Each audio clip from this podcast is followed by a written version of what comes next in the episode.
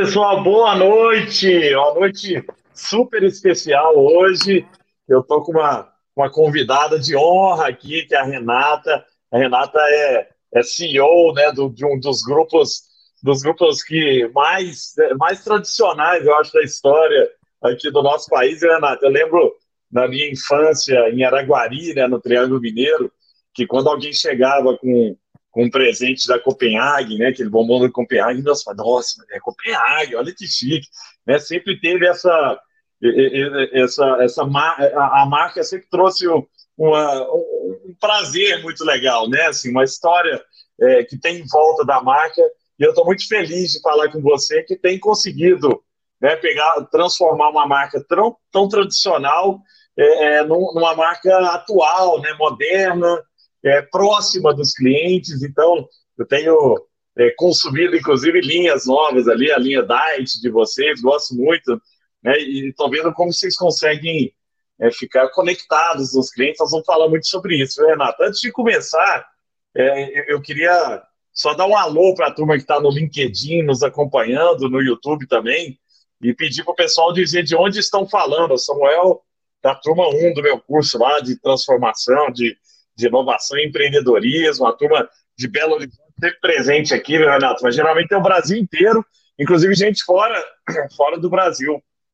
É, muita gente é, na África nos acompanha, Estados Unidos, é, na Espanha. É, vamos ver a, a, turma aí de onde estão falando, pra, só para dar um alô né, para to, todo mundo aí. A Renata pode até falar se tem alguma loja aí de, de alguma marca do grupo, né, do grupo CRM em algum desses lugares. Eu sei que aqui, né, Belo Horizonte é muito forte. Ó, o Michel está em Uberlândia, Esteia, no Rio Grande do Sul, Cotia, São Paulo, São Paulo, Porto Alegre, Lavras, São Paulo. Gente, lugares diferentes aí para vieram nos ouvir aqui, Ribeirão Preto, ó, Belo Horizonte. Turma, tá engajada aqui, viu, Renata? É, muito bom, boa noite, Renata. Muito, muito boa noite. Eu queria se você pudesse contar um pouquinho da sua história, que você tem uma história muito legal de, de vida, de superação, de, de carreira e de empreendedorismo, né? É, começou como estagiária no, no, no, grupo e hoje CEO da empresa. Conta um pouquinho para as pessoas que ainda não, não, não te conhecem, mas com certeza conhecem alguma marca né, do, do grupo CRM, mas é, conta um pouquinho de como é que foi essa história, que é uma história super inspiradora. Vamos lá. Bom, Gustavo, primeiro, super gostoso estar aqui com você. Que bom que a gente conseguiu, né? Desafiador essas agendas aí, nessa loucura que a gente está trabalhando. Uh, 24 7, mas um prazer estar aqui com você, contar um pouquinho da nossa história, enfim, de tudo que a gente tem feito aí para, é, como você disse, estar tá um passo à frente, né? Estar tá um pra, passo à frente dessa, dessa crise que para nós, de verdade, só serviu para nos atiçar né, atiçar a nossa curiosidade, a nossa ambição de ir além e sempre com esse DNA muito precursor, né, com muita inovação na veia, a gente já está construindo aí os próximos 90 anos. É, como você bem colocou, né, te fazendo aí até uma provocação positiva, uma, uma, uma correção estratégica, eu acho que o grande segredo de Copenhagen é que ela é uma marca que tem tradição, mas não é tradicional. Né? Copenhagen é uma marca quase centenária, uh, e que tem uma responsabilidade imensa por ser precursora no mercado brasileiro de chocolates, em lojas especializadas, de pulsar esse DNA da inovação. Né? Hoje, 15% do nosso faturamento anual vem de inovação. É uma, eu brinco que é uma senhora startup de 90 anos, porque a gente movimenta mais de 400 criações por ano. Então, talvez por isso aí essa leitura de que a gente está sempre realmente à frente do tempo e com uma pujança né, de, de uma marca jovem. E falar em jovem, então a minha história começou quando eu ainda era muito jovem, eu comecei com 16 anos, e eu brinco que quando o bichinho do varejo morde a gente, nunca mais ele deixa a gente sair aí desse universo apaixonante que é ver o varejo pulsar, tá em campo. Acabei de voltar, estava até aqui né, nos bastidores contando para você que hoje fui visitar a loja com o meu time, com, com toda a minha equipe, com a equipe de digital, para entender como que a gente reprograma as vendas agora com essa necessidade do digital, né, junto do ambiente físico. Então, a minha história começou lá em 96, quando eu tinha 16 anos. Uh, meu pai tinha recém-adquirido né, a Copenhagen, na época não era um grupo empresarial, era apenas uma marca, a Copenhagen. Na época, com 90 lojas, não era nem um sistema de franquia, ainda era bem incipiente, era um sistema é, que a gente chamava de comodato. E na época ele era proprietário também de um grande laboratório, acho que vocês devem, devem lembrar, o Laboratório Virtus, que tinha marcas como a Troveran, a Pracur, Maracugina, Pantene, enfim, uhum. grandes marcas do mercado farmacêutico. Uh, e ele comprou a Copenhagen porque ele era um voraz comprador de marcas. Ele adorava comprar marcas, fazer aquele choque Olha. de gestão, principalmente na área de comunicação e marketing, uh, e revitalizar as marcas. Né? Então, na época, a Copenhagen já era uma senhora, nós tínhamos lá uma marca de 70 anos.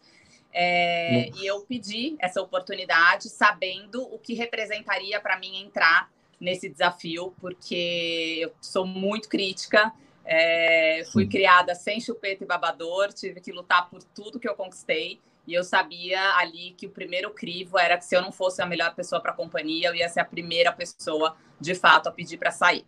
Então, eu comecei a minha história lá atrás, com 16 anos, rodei todas as áreas, fiz muito chão de loja, enfim, comecei realmente passando aí por todos os departamentos. Já estou há 22 anos no varejo, né? Já estou indo aí para minha terceira década de varejo. É, e hoje, enfim, assumi toda, toda a social do grupo, já, enfim, algum tempo. E, e, hoje nós somos um grupo empresarial, né? Lá atrás era uma marca, 90 lojas, com um faturamento aproximado de 38 milhões. Hoje nós somos um grupo empresarial com quatro marcas, é, mais de 850 lojas e um faturamento de 1,7 bilhões. Então, fizemos Nossa. muitas coisas aí ao longo desses 20 anos, né? Puxando o faturamento de menos de 40 milhões para 1,7 bi, trazendo mais marcas para o mercado, né? Hoje, Copenhagen, o grupo, grupo CRM é composto por Copenhagen, Chocolates Brasil Cacau, Lindt Brasil e Cop Coffee. E eu, na pessoa física, também empreendo é, em outro mercado, mercado fitness, sou é, fundadora e CEO do estúdio Soulbox. Então, essa é um pouquinho da Renata. É, enfim, sempre com muito chocolate na veia, com muita endorfina na alma, e assim a gente continua empreendendo e acreditando. Ô, Renato, muito legal ver, muito legal ver o crescimento, né? É admirável mesmo ver o crescimento é, do, do, do, grupo e como vocês conseguiram manter as marcas relevantes, né? Porque marca é um negócio muito complexo, né, Renato? Assim, eu vejo, outro dia eu estava, inclusive, conversando com o governador de Minas aqui, o Zema, e a gente falando, né, que Minas já foi um celeiro de marcas de moda, né? É, é, era, aqui eram grandes marcas de moda, existiam aqui em Minas Gerais, e hoje são poucas as que, que sobreviveram, né? Porque poucas conseguiram acompanhar as mudanças, tendências, como o consumidor vai mudando, e, e, e são poucas as empresas que conseguem ter esse, esse olhar. Né? E você trouxe muito é, o olhar da inovação como parte do DNA.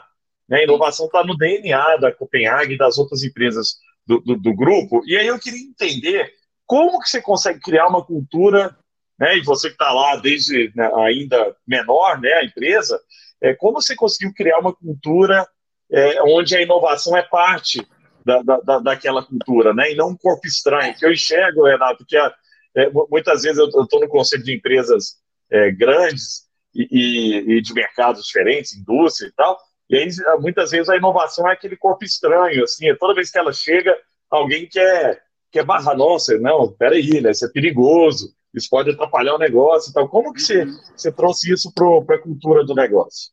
Então, Gustavo, eu acho que assim, quando você tem uma marca é, que te dá muita atração. Copenhagen é uma marca que fomenta muito novos negócios, né? Tudo que você põe embaixo de Copenhagen, ela é uma marca tão consistente, uma marca que tem um elo emocional tão forte com os nossos consumidores e que a gente leva essa responsabilidade tão a sério, é, que ela é muito pujante, né? O que você coloca embaixo de Copenhagen traciona de uma forma muito veloz. Então eu falo que ela é uma marca provocativa, né? Ela nos, uhum. nos traz aí é, realmente essa, essa, essa pujança que é tão necessária, essa coisa latente que eu chamo aqui de inquietude positiva, né? Ela te gera uma inquietude positiva. E eu falo que a maioria das empresas não conseguem sustentar a inovação no C-level. É muito difícil, uhum. né? Você sustentar a inovação, porque é, dá trabalho, né? É, é, é fora da zona de conforto que os resultados surpreendentes acontecem.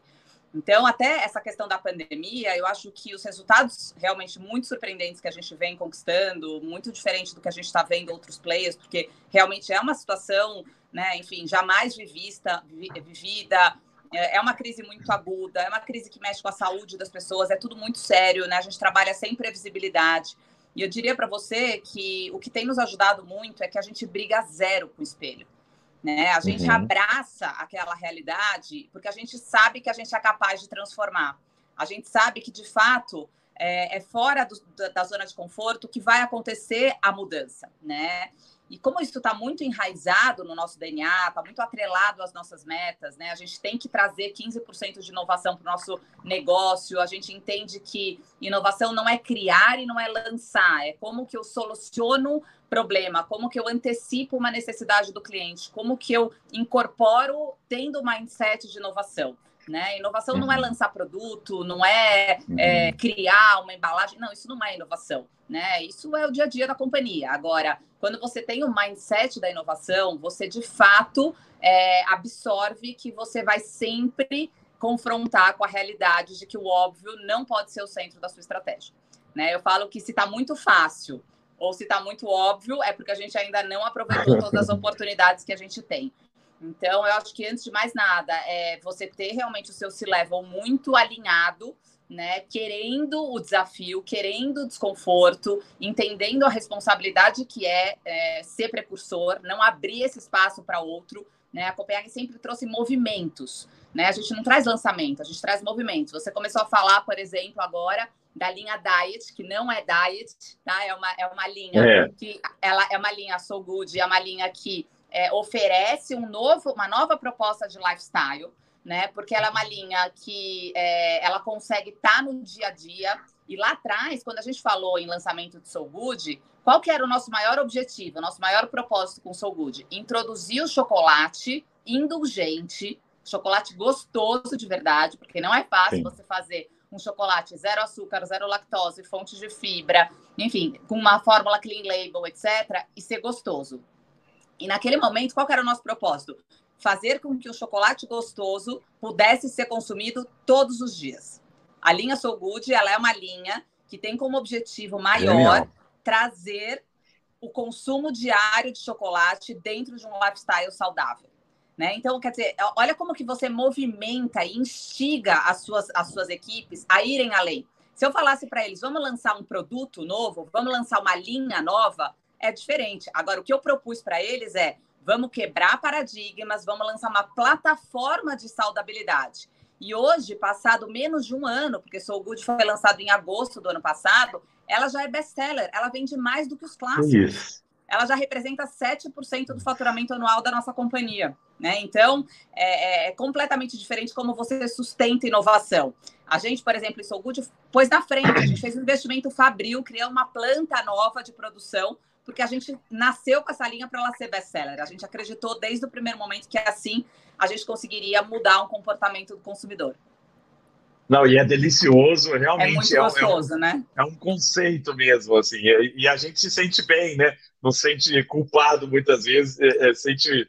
Né? Eu, eu gosto muito do, de como vocês trazem as coisas com um conceito mesmo, assim. Tem conteúdo né, na, na, na, no, no, que vocês trazem para o mercado, Renata. E como é que é essa visão é, é, para o consumidor, né? Porque no final das contas, eu acho que você tem que estar sempre. Você, você é muito antenada é, com, com o que acontece fora, né? Isso, e isso é um negócio que, que, que, é difícil, parece simples, mas é muito complexo de fazer, né? A gente.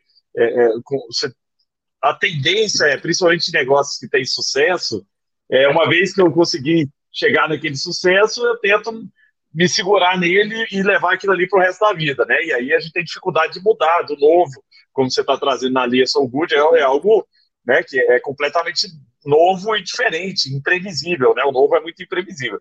Mas como é que é esse olhar é, é, para o cliente, assim? Porque no final o insight tem que vir de lá, né? Como, como é, que, como é que é o lado de vocês entenderem tendências, Olha, movimentos de mercado? Como que a gente faz, Gustavo? O mais bacana, o ponto de partida é que a gente tem uma máxima aqui no grupo CRM de que replicar sucesso não é pensar grande. Toda vez que a gente replica um sucesso, a gente não pode ousar ter resultados tão surpreendentes. Né? Então, o, o passado ele tem que ser respeitado, ele é um legado. Uhum. A gente tem que tirar os insights e os aprendizados do passado, mas é no tempo presente que a gente constrói o futuro. Então, isso é tão forte, mas tão forte dentro da companhia, que a gente se desafia o tempo todo a fazer de uma forma diferente, porém com os aprendizados que tiveram, que nos fizeram chegar até aqui. No nosso caso, a gente tem mais um ponto, né, que eu digo que é um, um agravante, mas é um agravante positivo, que é o meu fiel da balança, que é o que eu faço todos os dias, que é pelo fato de ter tradição, mas me desafiar o tempo todo de não ser uma marca tradicional, ser uma marca atemporal. O que, uhum. que a gente uhum. brinca aqui? Tem até, até uma frase aqui de, nossa, que é a seguinte: traga novidades, porque é assim que o consumidor espera que a Copenhagen continue trazendo, sendo pioneira, mas não mexa na minha benta. Então a brincadeira é como que eu Uhum. Mantém o clássico do jeito que ele é e o padrão de qualidade dele é o padrão do cliente. Né? O cliente ele tem uma memória afetiva com aquilo. Então, ele quer em Abenta que ele consome há 70 anos. É um produto que tem 70 Sim. anos de mercado. Vai fazer 70 anos esse ano. Estamos com uma campanha linda aí para lançar em setembro 70 anos de Abenta. Então, é, essa balança, né, que é o meu papel aqui, eu acabo ficando sempre, sempre né, coordenando, maestrando a minha equipe para traga novidades, mas não mexa na, na minha benta. E aí, esse olhar para o consumidor, ele é cada vez mais estratégico. Por quê? Porque eu tenho um consumidor que é ávido por novidades e que ele espera que venha pelas mãos da Copenhagen, porque ele, ele qualifica a Copenhagen, ele tem segurança na qualidade de Copenhagen, e ele sabe que a gente está aqui honrando o nosso legado de respeitar a nossa história, não mexer nos clássicos, é a fórmula da Coca-Cola, né? Ou seja, ninguém uhum. sabe a fórmula, ninguém sabe replicar, não tem outros competidores que têm produtos como o nosso, e a gente sabe que a gente tem que honrar esse legado e, ao mesmo tempo, nos desafiar a construir o novo clássico. Então, é o clássico e o novo clássico o tempo todo, é, ordenando aí as nossas prioridades. E é extremamente desafiador, né, Renata? Assim, é, é, é muito difícil é, é, manter as raízes e, ao mesmo tempo, buscar o um novo, né? Você está de parabéns, porque Não, é, é, uma tarefa complexa. É uma inflexão, eu falo que é uma inflexão estratégica o tempo todo. E até uhum. é, a própria história do grupo se formou em cima dessa inflexão estratégica. Então, a chegada de Chocolates Brasil Cacau, que fez com que a gente dobrasse a nossa capilaridade, hoje a gente tem 400 lojas Copenhagen, 400 lojas Brasil Cacau, se deu porque eu disse para todos que, mesmo sendo o caminho mais difícil, eu mudaria tudo ao redor dela para não mudar ela.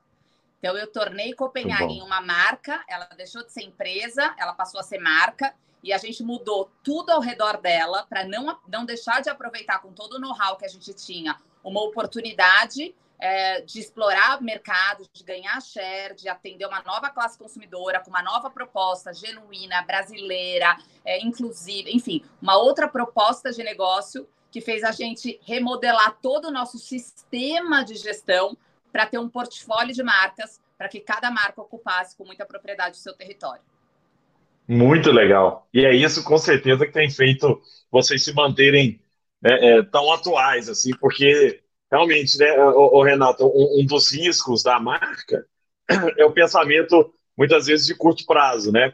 E, e, e o pensamento de curto prazo de eu preciso entregar resultado, ou preciso aumentar a venda, vamos baixar preço, ou vamos mudar o posicionamento, e aí né, você danifica uma marca que foi construída né, com, com o passar do tempo, e, e, e, aí você possivelmente prejudica o futuro dela, como várias, né, às vezes para ações é, é, de. E até para. É, você falou um negócio muito interessante, depois eu queria falar um pouco sobre o portfólio de marcas, mas até é, é algumas marcas para combater ou, ou fechar mercados ou concorrentes, elas acabam perdendo os seus princípios ou o seu propósito, né? E, e, e, aí fica meio sem identidade, né? Você fala, pô, mas não era, não, não era sabe, isso sabe que eu esperava, velho, né? Sabe aquele velho ditado que diz quem tudo quer, nada tem? É, uhum. é, algo que a gente leva muito a sério, né? Então, assim, desde o início, para mim, o mais estratégico era não gerar elasticidade em Copenhague. Né? Copenhague uhum. precisa continuar é, nutrindo com muita responsabilidade esse elo emocional, essa proposta de produto, de valor, de qualidade, é um, é um, é um valor inegociável dentro do nosso business, né? Então, para a gente realmente, é, Copenhagen tem uma história com 8 milhões de consumidores, com três gerações, né? E a gente sabe o tempo todo que é uma marca que não permite aproveitar os ventinhos a favor que é um pouco é. do que você está dizendo, né? Às é. vezes vem um movimento e até por ser uma marca provocativa, uma marca muito consolidada, uma marca que realmente é, tem, tem, tem um, uma, uma, facilidade né, de aceitar novas propostas. Eu digo que o exercício em Copenhague é muito mais tentador no sentido de saber dizer não do que é. abraçar muitos sims, né? Então, a gente se provoca dentro do nosso território, como é que a gente pode continuar criando história, como é que a gente trabalha brand content, como é que a gente traz realmente inovação, mas dentro da proposta da marca, né? A gente não aproveita ventinho a favor, a gente vai pelo caminho mais difícil, mas porque a gente sempre pensa na perpetuidade do negócio, né? Então, todas as nossas decisões são pautadas na perpetuidade do negócio. Não, incrível. E as marcas de sucesso, elas precisam ter é, é, coerência, né, no, com o tempo, né, Renato? Legitimar, então, o que você está trazendo. Né? Legit... É, é porque difícil. se ela se aproveita e muda na cabeça das pessoas, você começa a ficar meio confusa. Você fala, o que, que é isso? Né? Porque, porque a marca, ela representa vários sentimentos ali das pessoas, né? Então, quando você recebe Legal. um presente da, da, da Copenhague de alguém, aquilo ali te traz várias emoções, né? Com certeza. E, muitas vezes, se você se, se, aquilo ali foge um pouco do esperado, né? E, e, e, e aí está o cuidado, você estraga toda a reputação da marca, né? Todo, tudo, tudo que a marca representa, né? Com curto prazo. Então, muito legal. Ô, ô, Renato, eu queria entender, assim, como que, que, que, a inovação acontece também em outras esferas, né? Da, da, da das marcas. Então, é, é, eu entendo, né? Você falou muito sobre sobre a, a, parte de produtos, né? E, você trouxe um negócio legal que no, no final, o lançamento de produto, a mudança de embalagem e tal, é, é parte do, do, do, do negócio, do né? Quem está no jogo, é, quem está nesse jogo do varejo, isso é a parte. É, como que, que, que, vocês inovaram também em, outras, em outros pontos, por exemplo, na distribuição? Eu tenho certeza né, que com a pandemia é, vocês tiveram que acelerar coisas que estavam ainda às vezes em teste ou, ou eram hipóteses? O que, que, vocês fizeram, né, de, tiveram de aceleração é, nessa esfera aí de distribuição, de, do digital, né, principalmente? Então, é, Gustavo, a gente fez é, acontecer cinco anos em três meses, né? Na verdade, menos até, porque eu estava até te contando aqui um pouquinho antes, a gente estava batendo um papo gostoso, eu estava te contando que a gente teve um desafio a mais né, que foi fazer a nossa Páscoa, que é 30% do nosso faturamento, uh, durante um, um, momento onde a gente teve 100% das nossas lojas uh, fechadas. Né? Então, uh, o que, que a gente fez? A gente teve que pivotar toda essa campanha a menos de 25 dias né, da data D. Então, assim, uma loucura. Você imagina você fazer 30% do seu faturamento anual tendo que pivotar com mais de 800 lojas, três marcas, três estratégias completamente. E tudo planejadinho, né, Renato? Tudo, tudo já estava planejado, né? O que, que ia acontecer. Ter uma ideia, para você ter uma ideia, eu, eu sou muito do campo, eu acho que assim, o empreendedor tem que estar tá lá na ponta, né? Não tem escola melhor do que você estar tá na loja, olhar no, no, olho do vendedor, né? Saber as dores que acontecem lá no ponto de venda tal. E eu estava fazendo o warm-up de Páscoa nas regionais. Até hoje eu faço uhum. isso, eu rodo todas as regionais antes da Páscoa e do Natal. E eu já tinha feito quase todas, eu estava voltando de Brasília quando a gente recebeu né, a informação de que a gente teria que, então, lá pelo dia 20, 22, é, encerrar todas as nossas operações. Então, qual que foi a nossa estratégia? Primeiro, Gustavo, antes de mais nada, comunicação. Então, eu lembro que, assim, no dia 18 mesmo, eu lembro que eu voltei do, do, do aeroporto, já fui direto para o escritório, fiz contato no mesmo dia com o conselho de franqueados da Copenhagen, da Chocolates Brasil Cacau, com presença e proximidade. Falei, pessoal, olha, a gente está diante de um cenário incerto, a gente vai trabalhar sem previsibilidade e a gente não pode perder energia brigando, né, e querendo contestar uma situação que a gente não tem gerência. Vamos colocar energia naquilo que a gente pode gerenciar e vamos estreitar. A gente super já temos um canal muito estreito de comunicação com os nossos stakeholders, mas naquele momento eu falei: olha, estou estabelecendo com vocês o meu compromisso de que a gente vai ter uh, contato três vezes por semana. Então a gente fazia segunda, quarta e sexta call com todos os conselheiros. E eu também já consegui me manifestar muito rápido uh, com todos os franqueados, aí mais de, enfim, mil pessoas conectadas. Uh, no dia lá pela semana do dia 21, 22, quando a gente já tinha o primeiro plano de contingência para apresentar para eles. Então, a primeira coisa que a gente fez foi conseguir é, cadastrar a Copenhague em todos os marketplaces. Então, a gente fez, por isso que eu falei que giramos catracas, que Nossa. a gente levaria talvez um ano para conseguir, a gente fez em uma semana, que foi entrar em todas as plataformas de delivery, Rappi, iFood, Uber Eats, James, Corner Shop. E vocês não estavam em nenhuma, Renato?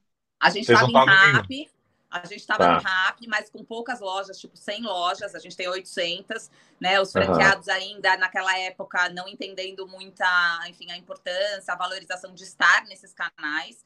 E aí a gente Sim. teve que realmente correr, e também são startups, então, assim, mil dificuldades, né? Eles também ainda estão, enfim, se estruturando, bem desafiador. Mas a gente foi lá e falou, vamos lá, vamos fazer. A gente cadastrou é, no e-commerce, a gente atendia algumas regiões, a gente ampliou o nosso e-commerce para 3 mil CEPs, então eu comecei a ter uma abrangência nacional no e-commerce. E para ajudar os franqueados numa parceria, a gente começou a puxar a mercadoria das lojas para fazer a venda no e-commerce, né? Então a uhum. gente foi Brasil inteiro ajudando os franqueados, conforme a gente ia puxando, muito legal. Aí os maiores, a gente puxava dos grupos econômicos mais fortes, os grupos econômicos mais fortes ajudavam os menores, recompravam as mercadorias e assim a gente foi conseguindo. É, a gente focou uhum. toda no, todo o nosso investimento né, de campanha no digital, então toda a conversão do Connect com o WhatsApp das lojas para incentivar todas as vendas via delivery. É, conseguimos fazer mais de 50 horas de conteúdo de treinamento para toda a nossa rede, para capacitação, é, para instrumentalização do campo. Então, desde ensinar como tem o WhatsApp Business, como que eu cadastro o catálogo de produtos, como que eu faço a venda link, é, como que eu coloco uma lista de espera, enfim, todo, toda a parametrização com essa comunicação constante que a gente chamou de missão linha de frente. Então, é, eu com meus diretores direto aí com os consultores, supervisores toda semana para a gente conseguir, inclusive mostrando para eles a importância de ter KPIs, como acompanhar esses KPIs, como né, é, reverter uma situação. E não poderia ter sido diferente, né? Assim, realmente me surpreendeu.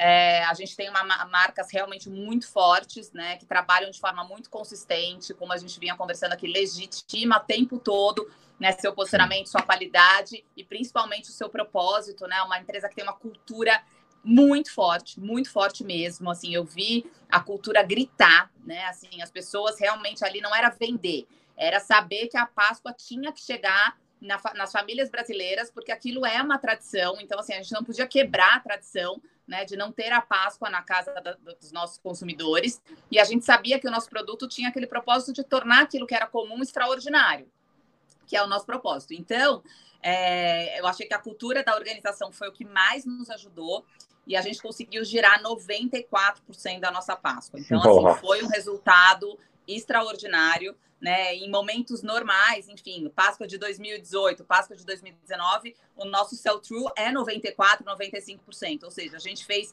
o mesmo sell-through de uma Páscoa não pandêmica, é, num cenário extremamente árido, extremamente desafiador, mas que a gente conseguiu pivotar e chegar nesse resultado.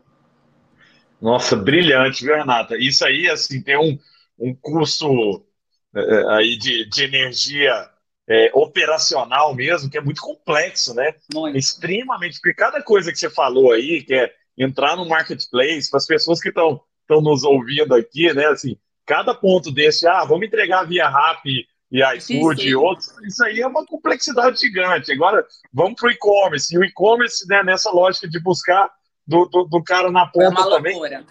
Isso tudo são projetos gigantescos, né? Assim, que leva muito tempo para se implementar, e se fizer isso. E com uma complexidade, Gustavo, a mais, é, para quem está nos assistindo aqui, que o nosso produto ele não tem conservante, é um produto extremamente perecível, né? Então a uhum. gente tinha que fazer esse transporte em logística refrigerada, com controle de umidade e temperatura, transportando chocolate daqui para Manaus com isopor, gelox, um custo de logística absurdo né? Então, assim, realmente, o que, que eu coloco aqui para vocês, tá? Que estão, é, talvez muitos empreendedores que estejam começando.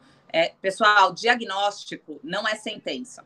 Né? Assim, não, se, quando a gente está diante de um diagnóstico, depende das nossas ações, né? Não é todo diagnóstico que termina igual. Naquele momento, a gente tinha um diagnóstico, que é as nossas lojas estão fechadas e pelos meios convencionais não conseguiremos buscar os nossos resultados. E a gente precisava achar uma maneira de buscar o resultado. Então, se a gente começasse a colocar objeção em cada um dos entraves, como você bem colocou, ah, mas vai demorar, porque para cadastrar, ah, eu não tenho a embalagem do delivery, ah, eu não tenho o número de. até coisas de instrumento, né? Eu não tenho um tablet na loja, eu não tenho um celular na loja, meu vendedor não tem internet. Tinha mil objeções. O que a gente conseguiu fazer isso acontecer, girar essas catracas, era justamente porque cada objeção que vinha, a gente sabia que a gente ia ter que ter energia para transpor aquilo e não brigar com aquilo, né? E não desistir, não jogar a toalha na primeira dificuldade. Então, não é fácil. Eu brinco que empreendedor tem dor no nome, né? Se fosse fácil, eu não seria empreendedor. Empreendedor tem dor no nome, mas ele não desiste, né? O empreendedor é resiliente. Então, é, foi isso que, que moveu aí os nossos mais de 540 franqueados. Nossa, incrível, super complexo. Eu estou pensando aqui, eu no meu, no meu mundo que é, que é muito menor, muito mais restrito, é super difícil fazer uma movimentação é, com algumas pessoas, né, com algumas centenas de pessoas. Imagina isso aí, que são milhares de pessoas em lugares 6 diferentes. Mil. 6 mil vendedores. Diferentes.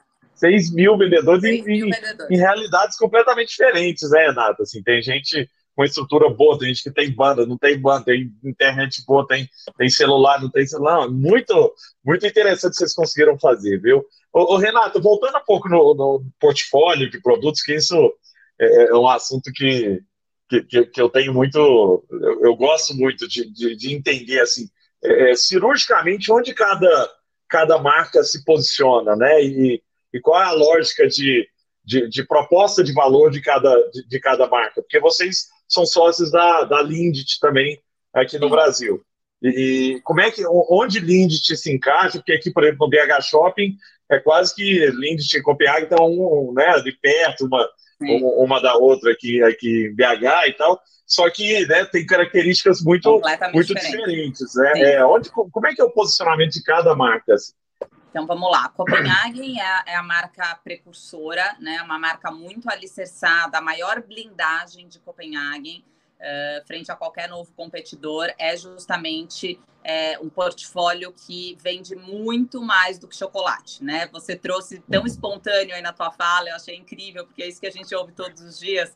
É, putz, quando a gente dá um chocolate de presente Copenhagen, a gente sabe que a gente está abrindo um baú né? As pessoas Sim. lembram de histórias. Eu falo sempre desse exercício que é muito legal. Depois você faz hoje e me conta, tá? Como é que foi? Quando a gente fala assim, hoje vamos supor que você chegue e termine a live aqui comigo, tá falando com alguém no WhatsApp ou vai conversar com a sua família, fala: "Nossa, você não sabe, hoje eu conheci a Renata, CEO do, da Copenhague" é impressionante como a primeira coisa que vem à cabeça das pessoas quando você fala isso, fala assim, nossa, Copenhagen, nossa, meu pai me dava de presente, nossa, todo mundo tem uma história de Copenhagen para contar. Muito. Então, ela é uma marca que se conecta emocionalmente, ela está posicionada como uma marca muito mais uma marca de presentes, né? Copenhagen uhum. vende presentes em forma de chocolate, né? Então, uma marca Sim. de altíssima qualidade, posicionada para classe A, Uh, extremamente bem estabelecida nos principais shoppings e grandes avenidas de, do Brasil todo, né, com as 400 lojas. Lindt é uma marca que vem com uma proposta muito forte do consumo imediato. Então, o principal é, produto deles, categoria deles é o Pick and Mix, que é aquela ilha né, das, das trufas do Lindor, do Lindor Ball que eles vendem, a linha de Excellence, que também tem nos supermercados, que são a linha de tabletes. Então é uma marca, eu falo que as marcas elas conseguem não se sobrepor até mesmo pela inteligência dentro do portfólio, né? Então, uhum. hoje, as pessoas não falam assim, ah, eu vou na Copenhagen comprar um chocolate. As pessoas falam, eu vou na Copenhagen comprar uma minha benta. Eu vou Exato. na Copenhagen comprar uma língua de gato. Então, assim, é, é, é, de novo, são marcas, são submarcas tão fortes que não tem nome e sobrenome. Ninguém fala em Abenta Copenhagen. Você falou em Abenta, uhum. é Copenhagen. Falou Cherry Brand, é Copenhagen. Língua de gato, é Copenhagen. E a Brasil Cacau entra como uma marca realmente muito autêntica, uma marca que fala com todo brasileiro, que tem uma proposta muito interessante de custo-benefício, né? Ela é uma marca com produtos de altíssima qualidade, muito boa qualidade, mas que tem um preço mais acessível, porque ela é uma marca mais descontraída, ela é uma marca para o dia a dia, ela é uma marca mais despretensiosa, ela é uma marca com menos cunho de presente, ela é uma marca mais alicerçada em trufas, em fondue, em sorvete. Então, é um consumo mais jovem, é um público mais jovem, é o entrante da categoria. né? E, e, ela, ela se diferencia no mercado justamente pela qualidade, né? Ela é uma marca que tem muita qualidade, mas a um preço bastante acessível. E essas empresas aí, pensando dentro do grupo, elas são independentes é, até como estrutura, ou você tem uma área não. em comum, o RH é comum, o financeiro, o back-office, não, tudo é independente toda, toda, toda a estrutura do grupo CRM ela, é, ela, é, ela é desenhada para atender todas as marcas, a gente não trabalha por BU, eh, a gente uhum. entende que tem um ganho muito grande, não é nem de eficiência, tá, Gustavo? Vou te falar que o mais importante é todo mundo entender que somos todos CRM, né? Então, assim, a partir do uhum. momento que você não tem BUs, você tem executivos muito comprometidos em entregar resultado em todas as marcas e a trabalhar de forma colaborativa.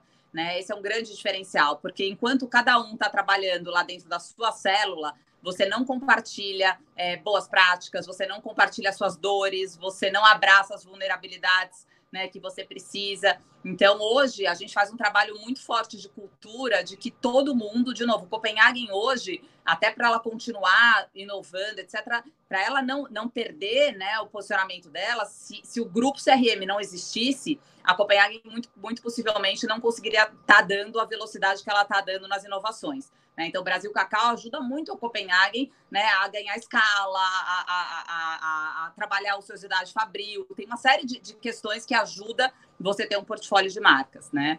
E o ano passado nasceu minha caçula, meu xodozinho, aí nossa quarta marca, uhum. né? Que é a Cop Coffee. A Cop é. Coffee é um spin-off das cafeterias Copenhagen, porque o café hoje já é uma grande realidade da Copenhagen, né? A gente consegue um pilar... Minha esposa ama, viu? Minha Ama, esposa é né? é apaixonada, ela sai para tomar café. Com aquele, nossa, Exato. aquele cappuccino maravilhoso. Agora eu estou num desafio, já que você gosta de Soul Good, estou tentando desenvolver um cappuccino Soul Good. Porque Olha. realmente acho que vai, vai ser um sucesso, né? Então, assim, é, o ano passado a gente fez esse spin-off, a gente já está com é, duas operações implantadas, uma na Paulista e uma no Shopping D&D, com um plano de expansão bastante agressivo aí para os próximos anos para que a gente entre em outro momento da jornada do consumidor. É uma marca que é, pretende entrar de uma forma mais leve, mais descontraída, estando das 8 da manhã às 8 da noite, estando nos centros empresariais, é, fazendo aquele consumo muito mais imediato, muito alicerçado num cardápio. É, que, que, é, que é forte em bebidas, uh, bebidas, sobremesas e salgados, mas que usam é, os pontos de fama da Copenhagen, né? Então a gente tem lá, por exemplo, cupcake, língua de gato, a gente uhum. tem é, waffle, sabor, é, língua de gato, a gente tem várias coisas assim que são usam os pontos de fama de Copenhagen, mas que são realmente voltados para um, um modelo de cafeteria e não de chocolateria. Nossa, incrível, Renato, porque isso aí, a minha esposa que é apaixonada por café, ela ama os cafés da, da, da Copenhague, e realmente ela, ela sai para ir tomar café lá. E, e ô, ô, Renata, uma, uma dúvida que eu, que eu tenho, você, você trouxe um ponto aí que eu achei legal, que era um, ponto que eu ia entrar um pouco mais a fundo, que era nessa troca né, entre as de experiências e conhecimento entre as marcas. Achei muito interessante mesmo, porque geralmente, né, quando você tem essas unidades é, com vida própria, é, é, o que você disse, né, é muito difícil que tenha né, informação cruzando né, as barreiras de uma empresa para outra, de um negócio para outro, e aqui o que você está contando é que as informações, elas é, um aprende com o outro, né, o que, é, o que é, dá muito mais velocidade para todo mundo. Agora eu queria entender para o lado de experimentação. Assim, vocês fazem, como é que é a lógica de experimentação, por exemplo, de novos produtos? É, é vocês têm, tem algum caminho, tipo, ah, vamos começar no, no, numa marca específica, experimentar lá, e aí se der certo a gente traz para outra marca ou, ou, ou, não e como é que e como é que vocês usam desculpa, como é que vocês usam os dados também para né, dados às vezes o que você está aprendendo num lugar isso aí virar fonte de conhecimento né, e, e informação para outra para outra empresa em outro lugar. Então, Gustavo, como a gente tem essa questão do mapa de posicionamento das marcas como um grande é, é, divisor de águas aqui dentro, então, não tem muito como, na, pensando muito mais na, na, na, na, proposta né, de portfólio, de produto, de tecnologia dentro do ponto de venda, isso não, não é tão complementar, né? Porque uhum. eu não vou testar, por exemplo, tá? um sorvete na Brasil Cacau para levar para Copenhague. Não faz muito sentido, tá. né? É, o, que a gente, o que a gente consegue ter muita troca de informação é muito mais, por exemplo, é, técnicas comerciais. Então, putz, como é que eu estou fazendo remuneração variável para a minha equipe de vendas? Como é que eu estou trabalhando os motivacionais? Como é que agora, por exemplo, nas plataformas digitais, né? Então, uma marca mais jovem, né? Brasil Cacau tem 10 anos, está na sua primeira década. Então, querendo ou não, a gente tem um público que chegou junto com a marca, né? Então, eles têm boas práticas, eles têm outra, outro, outro mindset, né? Que nesse ponto, nesse aspecto, está ajudando muito a Copenhague, até no próprio perfil dos nossos franqueados, né? Então a gente empresta muito conhecimento, a experiência, a maturidade, a visão sistêmica, visão empreendedora de Copenhague, em grandes grupos econômicos, tenho franqueado com 10, 12, 15 operações, mas ao mesmo tempo eu tenho aqui em Brasil Cacau sangue no olho, né? Assim, os caras que aprenderam a fazer a venda, né? Que são inconformados, enfim, então a gente troca muito em termos de é, perfis né, de, de, boas práticas comerciais, tecnologia, a gente troca muito, ah, um sistema de ponto de venda que a gente está usando aqui, está usando lá, é, corridas motivacionais, isso tem muita interação. Né? É, dentro dos nossos times também, então, nosso time de consultor é, de campo, né, consultor de negócio, então, é, como é que eles estão trabalhando, por exemplo, mensuração de KPIs em Copenhague, em Brasil Cacau, então, é, behind the scenes, a gente tem muita sinergia. Uhum. Lá na ponta, olhando a estratégia que chega para o consumidor em termos de produto, portfólio, aí não, a gente. Inclusive, a é única é área. A única área que é segregada é o marketing, porque a inteligência de mercado, o olhar do consumidor, a gente precisa de especialistas olhando para o universo Copenhague e para o universo Brasil Cacau. Muito bom. E vocês olham para outras indústrias também, Renato, como fonte de, de inspiração, e aí não, não só de produto, mas de, de experiência Assim, já, é, é, eu fico imaginando, né, porque você trouxe um ponto interessante, assim, né, a, a Copenhague é uma empresa de, de, de, presentes, né, e presentes, bons presentes. E muitas vezes você vai concorrer com outras empresas de presente que não necessariamente de chocolates, né? É, é, e, como é que é esse olhar para a experiência, assim? Porque uma coisa que eu tenho, é, é, eu, eu, tenho visto muito, assim, quando, quando a gente vai para o digital, é, às vezes a gente perde um pouco da, da, da, experiência que tem no lugar físico, porque ali você tem várias outras coisas que você pode impactar. Né? Você pode ter uma música, você tem um, um ambiente físico, com um lugar ali para sentar, o cheiro do café, o cheiro do chocolate, isso tudo impacta. Né? Quando você vai, às vezes, para um site, fica mais fria aquela, uhum. aquela né, o contato com, com, com a marca. Eu estou vendo assim, né? Sou muito próximo lá, você também do, do Rony lá na reserva. Pô, ir na reserva é um, é um negócio legal, você tem lá, cara te dá uma, uma cerveja, senta no sofá, troca ideia, conversa e tal. E quando você vai para o site da reserva, você, você tem meio que um, né, é, é mais frio a, a relação com, com, com, a marca, né? Como que vocês têm feito, Renata, para criar uma relação que continue sendo próxima, né, é, mas, mas trazendo o digital, lógico, como, como parte que é, é importante até para o cliente, né? O cliente também quer mais comodidade muitas vezes, só que né, eu imagino que no relacionamento é, é, com, com a Copenhague, por exemplo, o cliente também queira né, é, ter algum contato ali, às vezes já conhece o vendedor, já tem, né, um, um, quer, quer ter esse lado mais humano também. Como é que é essa mistura do digital então, com o humano para criar uma experiência é, o que, a gente, o que a gente tem hoje, Gustavo, é um cuidado muito grande de se relacionar com o cliente nos meios digitais, muito mais do que vender nos meios digitais. Então, eu acho uhum. que a jornada no digital, principalmente com a pandemia, né, que se acelerou muitas agendas digitais, sem dúvida nenhuma, é, ela traz conveniência e segurança, né? Então, uh, a experiência, que, a melhor experiência que você pode gerar no digital é você conseguir atingir aquele objetivo que é dar um bom atendimento, fazer o produto chegar na hora que você marcou com o cliente, né, com todo cuidado, com todo carinho, mas a gente humaniza muito o atendimento, né? Então, hoje o nosso CRM, o nosso programa de relacionamento Cop Club, a gente tem mais de 3 milhões de consumidores né, cadastrados no nosso programa. Então, antes da gente fazer uma venda, a gente tem toda uma sondagem, né? Quem é o Gustavo, que ele compra, quanto tempo ele não vai na loja, né? Como é que eu posso ir com uma linguagem um pouco mais amigável, né? Não tão fria, então sempre com uma mensagem mais cuidadosa. Oi, Gustavo, tudo bem? Aqui é a Renata do Shopping Morumbi. É, espero que todos estejam bem, que você esteja bem em família. E aí a gente vai introduzindo né, um relacionamento, se colocando à disposição do cliente, tentando surpreendê-lo. Então, quando chegar a, a, sua língua de gato, a suinha benta na sua casa, sempre com um bilhetinho da vendedora, né, se mostrando à disposição. Então, a gente vem tentando humanizar cada vez mais esse, esse tratamento no canal digital mas sem dúvida nenhuma, é, não se equipar, por isso que eu continuo, né? Se você me perguntar, ah, mas você continua acreditando no ponto de venda físico? Não tenho a menor dúvida, né? Principalmente para marcas como Copenhagen, que vende experiência, né? Vende história, vende esse brilho no olho aí, é chocolate nas veias, né? Aquela coisa gostosa, calorosa, que você constrói a cada visita que você tá lá. Mas uh, não tem como fugir né, do digital. Acho que cada vez mais é, a gente vai precisar ter não só vendedoras, mas a gente vai precisar ter é, é, consultoras digitais, né? A gente precisa. Hoje eu fui para campo, eu fiquei assim, juro por Deus, impressionada. Né, Arezo, Chute, você entra nas lojas, é todo mundo no WhatsApp. Né? Assim, hoje você entra nos lugares, é todo mundo ali zapeando, falando com seus consumidores né? E não está errado, quer dizer, hoje a gente precisa, né, entender, é, e foi muito do meu call hoje, eu acho, achei até que, que, o, que os vendedores aceitaram bem, que eu falei, gente, vamos ver uma oportunidade nisso? Vamos parar para pensar, olha a perspectiva que eu coloquei para eles.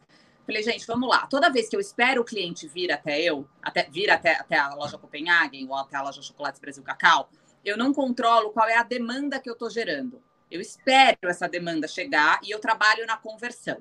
Quando eu estou fazendo a venda no digital e eu tenho uma meta de 50, 70 contatos por dia, independente se aquele dia é um dia de chuva, se aquele dia é um dia é, mais propício ou menos propício, eu escolho qual é a demanda que eu vou gerar. Eu sei que eu tenho uhum. que começar e terminar o meu dia fazendo 50, 70, e se eu bater os 70 e quiser fazer 100 com inteligência dentro de um CRM, quem é pós-venda, quem é primeiro contato, claro, né, respeitando os intervalos necessários. Mas olha que maravilha para quem é de venda saber que você gera demanda. Você não vai trabalhar Sim. só na conversão do cliente físico. Você vai gerar a demanda que, que lhe for mais conveniente. Você vai conseguir o tempo todo abastecer esse funil. Né? Então, eu acho que esse mindset tem que virar. Né? Não dá para esperar o fluxo vir, porque vai demorar. Eu acho que essa retomada ela não tem dia D. Ela vai ser uma constante de avanço e retrocesso vai ser uma constante de avanço, avanço e retrocesso. Então, crie você a sua demanda. É assim que a gente vai ter que trabalhar daqui para frente. Nossa, muito legal essa dica, viu, Renata? Principalmente para quem é varejista. E, e, e, é interessante, assim, porque no, no, no, na loja física você tem durante o dia os picos, né? Assim, ah, esse horário tem mais gente, depois você fica um tempão ali parado, mesmo antes né, da pandemia. Né? Você fica ansioso e que você poderia estar ali gerando demanda e estar tá lá, de braço cruzado, esperando, olhando para o tempo para ver se, se vai aparecer alguém, né? Mas é, é, utilizar esse eu acho um grande aprendizado. Ô, ô Renato, já caminhando para o final, foi muito legal o papo aqui com você, muito, muito leve, você traz, traz bons insights, bons é, é, conhecimentos, eu gosto muito da gente que você fala, porque é, traz conhecimento mesmo na, na sua fala para inclusive gente de outras indústrias aprenderem. Eu aprendo muito com você sempre. É, eu queria se você pudesse trazer um pouquinho, Renata, de é, o que, que, que você, você traria de inspiração para as pessoas que estão passando por momentos difíceis, né? E aí a gente tem vários empreendedores que tiveram que fechar seus negócios e às vezes não tem caixa para né, para aguentar, pra, e, e, precisa se reinventar meio que, que de maneira é, obrigatória, né? E às vezes esse, é, essas pessoas têm até é, preconceitos com elas mesmas, viu, Renato? De de achar que não, eu não sei mexer com tecnologia, né? Isso não é para mim. Eu não sei fazer esse, isso que a Renata está falando, pô, isso não é para mim, isso é só para um grupo grande e tal. É, o que, que, você traria para o varejista, para o pequeno empreendedor que está precisando é, de alguma de, de, alguma inspiração nesse momento tão difícil? Olha, Gustavo, o que eu queria, é, acho que é bacana a gente exercitar um pouco aqui com todos que estão passando por esse momento difícil, é que é, eu digo que o maior legado dessa crise, falando da Renata, pessoal, né, o que eu vou levar uhum. e que eu espero que, compartilhando experiência, a gente consiga é, multiplicar o sucesso de muitas outras pessoas, é que o limite, a gente viveu numa situação que nos limitou, principalmente para quem trabalha no varejo, cortou a nossa principal veia que é a venda. Em todas as crises, os principais empreendedores aceleram a venda. E essa crise veio para, de certa forma, nos chacoalhar e dizer o seguinte: se você quer acelerar a venda, você vai ter que ir por outro caminho que não o que você conhece. Né? Então, foi realmente um baque muito grande, principalmente quando a gente olha lá na ponta, que o pequeno varejista que trabalha com problemas de fluxo de caixa, né, e é difícil, realmente ele viu, ele foi o primeiro impactado, porque ele viu a loja fechar, até simbolicamente para ele, né, pegou muito pesado ele ter que ali desmobilizar a operação, né, baixar as uhum. portas, literalmente. Então, o que eu digo que o legado dessa crise é, ponto número um, o limite não serve para limitar. O limite serve para instigar a nossa ambição e a nossa curiosidade de além. Se existe um limite, não entenda ele como limitante, entenda ele como é, um degrau necessário para que você é, instigue a sua ambição e a sua curiosidade de além. Segundo, não tenha receio de pedir ajuda. Eu nunca vi, de verdade, nos meus 22 anos é, de empresária, de empreendedora, de varejista, porque eu sou né, de uhum. comerciante, porque a gente está lá na ponta vendo a coisa acontecer. Eu nunca vi, e eu tiro o chapéu, espero que não seja só uma situação pontual desse momento, que a gente leve isso realmente como uma mudança, né, uma mudança é, é, estrutural, né, que a gente é, aprenda a viver assim para sempre, não só em função desse momento, que é o empresariado, as marcas e as equipes trabalhando de forma cooperada e colaborativa, gerando influência pela colaboração. Então, não tenha receio de pedir ajuda e também se disponibilize, né? Se desarme, tire um pouco dessas amarras, dessas crenças limitantes, desse competi dessa competitividade e entenda definitivamente que compartilhar é infinitamente mais estratégico do que dividir. Então, esses são, acho que, os dois grandes legados dessa crise, né? O limite não serve para limitar e a gente tem que trabalhar de forma colaborativa, de forma integrada e querendo realmente colocar a nossa energia para ajudar o próximo. Né? Eu, eu tenho visto, eu, eu, digo que a única esfera que isso não está acontecendo, por isso que as coisas estão um pouco truncadas, é infelizmente na esfera política, né? Porque se, é. se a gente estivesse vendo a esfera política trabalhando de forma colaborativa, de forma cooperada e todo mundo voltado para um único objetivo, porque a pandemia fez isso, foi o primeiro momento na história que todo mundo trabalha por uma única causa todo mundo volta o olhar para uma única causa, né? A gente quer o seu sucesso, você quer o meu sucesso, então a gente está conseguindo neutralizar um pouco esse ambiente competitivo e ir para um ambiente mais colaborativo. E eu espero de verdade que isso perdure, porque a gente viu girar muitas catracas que não girariam se, eu, se ainda continuasse né, um, um trabalho muito individual, é, um trabalho muito voltado para as necessidades, para as suas necessidades e não para as necessidades da sociedade.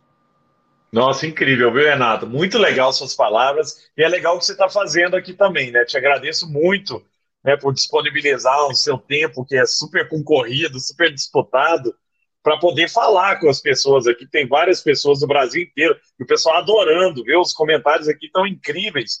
É, é, você podendo trazer é, dicas e inspirações de, de alguém que está fazendo. Né? O, que eu, o que eu tenho buscado com essas lives aqui, viu, Renata, é, é trazer gente é, que, que é positivo, que é para frente, que faz, né? que tem teoria, que tem, que, que tem conhecimento, mas que é executor também, que vai lá, que está na ponta, e várias coisas que você trouxe aqui, não é coisa que que está no livro ou que é a teoria, é realidade, é ação, realidade. Que você realidade, foi lá e mudou e transformou. O plano era um, né? E de repente tem uma frase que eu gosto muito do exército canadense que ela diz que se houver disparidade entre o mapa e o terreno, fique sempre com o terreno. E é o que está acontecendo. Você tem um mapa na nossa mente que é o planejamento, que você estava perfeito seu planejamento para esse ano, né, Renato? Principalmente no começo do ano ali, ah, nós vamos fazer isso, vai ser assim, Páscoa vai ser assim e tal. E aí estava tudo certo e de repente muda tudo em 20 e poucos dias. Você tem que mudar a estratégia inteira, refazer tudo, colocar coisas que não estavam no ar no ar. E, e, o que você trouxe aqui é que, que não é fácil, mas é possível. Né? Então, a, a, às vezes a gente para, o que você trouxe da, das crenças limitantes também, é da gente, a gente mesmo, antes de começar, já falar, ah, não dou conta, ou eu não vou conseguir, eu não vou fazer isso aí, não é, né, eu, não é eu acho. Eu acho que, acho que antes de mais nada, Gustavo, até uma reflexão final aí para a gente terminando, que eu acho o seguinte, é, não é você ser pessimista ou você ser otimista, é o quanto você está conseguindo, inclusive como líder, né, é, instigar a sua equipe a desenvolver um ambiente possibilista. Não é ser otimista e nem pessimista, mas assim, gente, vamos lá, o que, que a gente pode fazer? Né? Vamos ser mais possibilista, vamos, vamos, vamos encorajar os nossos times, inclusive ao erro porque a gente não consegue inovar se a gente é, não tem uma cultura de aprendizagem. A cultura de aprendizagem é que fomenta a inovação. Né? Não adianta eu dizer que eu quero novo, que eu, quero, que eu não quero manter o óbvio no centro da minha estratégia, se no primeiro erro eu, re, eu repreendo toda a minha equipe. Né? A gente tem que aceitar muitas vezes que faz parte do processo de inovação, é, que é melhor errar tentando do que não fazer nada né? E, e, e, de verdade, eu acho que essa cultura de resultado alicerçada com a cultura de aprendizagem é o que leva a companhia para um, um, um caminho diferente. Nossa, muito bom, Renato. Minha cabeça está explodindo aqui. Toda vez que eu te escuto, eu fico né, aqui mexido. Nossa, eu tenho que, que me movimentar, tenho vou que fazer mais coisas, porque é possível vou deixar fazer. Um convite, vou deixar um convite, então, aqui para você para primeiro portas abertas, o que você precisar aqui, conhecer mais da nossa estrutura, dos nossos times, tem muita coisa legal, muita coisa bacana. Graças a Deus eu tenho um time incrível, né? Que eu morro de orgulho aqui da minha equipe. Eles realmente não seria nada, a gente não conseguiria esse resultado se não fosse por toda uma equipe muito realmente comprometida.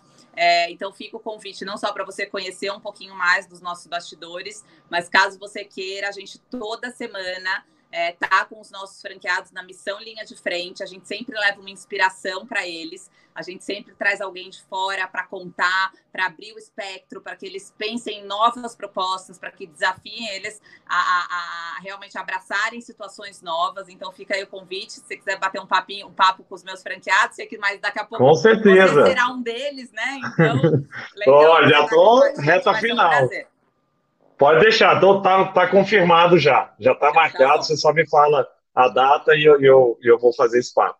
E, né, se tudo der certo, em breve vai ter uma nova franquia da, da Copenhague aqui em Belo Horizonte. Vamos fazer um negócio usando o que tem de digital aí, trazendo tudo de mais novo, né, que vocês têm é, para os franqueados. Muito legal, pode, viu, Renato? Pode me esperar lá na tua loja para ir celebrar com a tua equipe os bons resultados, hein? Que eu gosto é de estar no campo lá com as lojas. É isso. Vou lá na tua inauguração para te dar sorte. Muito bom, muito bom. Obrigado, Renata. Tá? Foi ótimo, um papo, o pessoal adorou. Muito legal, muito conhecimento. E conta comigo, então, para esse papo com os franqueados também, tá bom? Então tá bom. Beijo. Fica obrigado. bem, um abraço. Tchau, Fica tchau. com Deus. Tchau.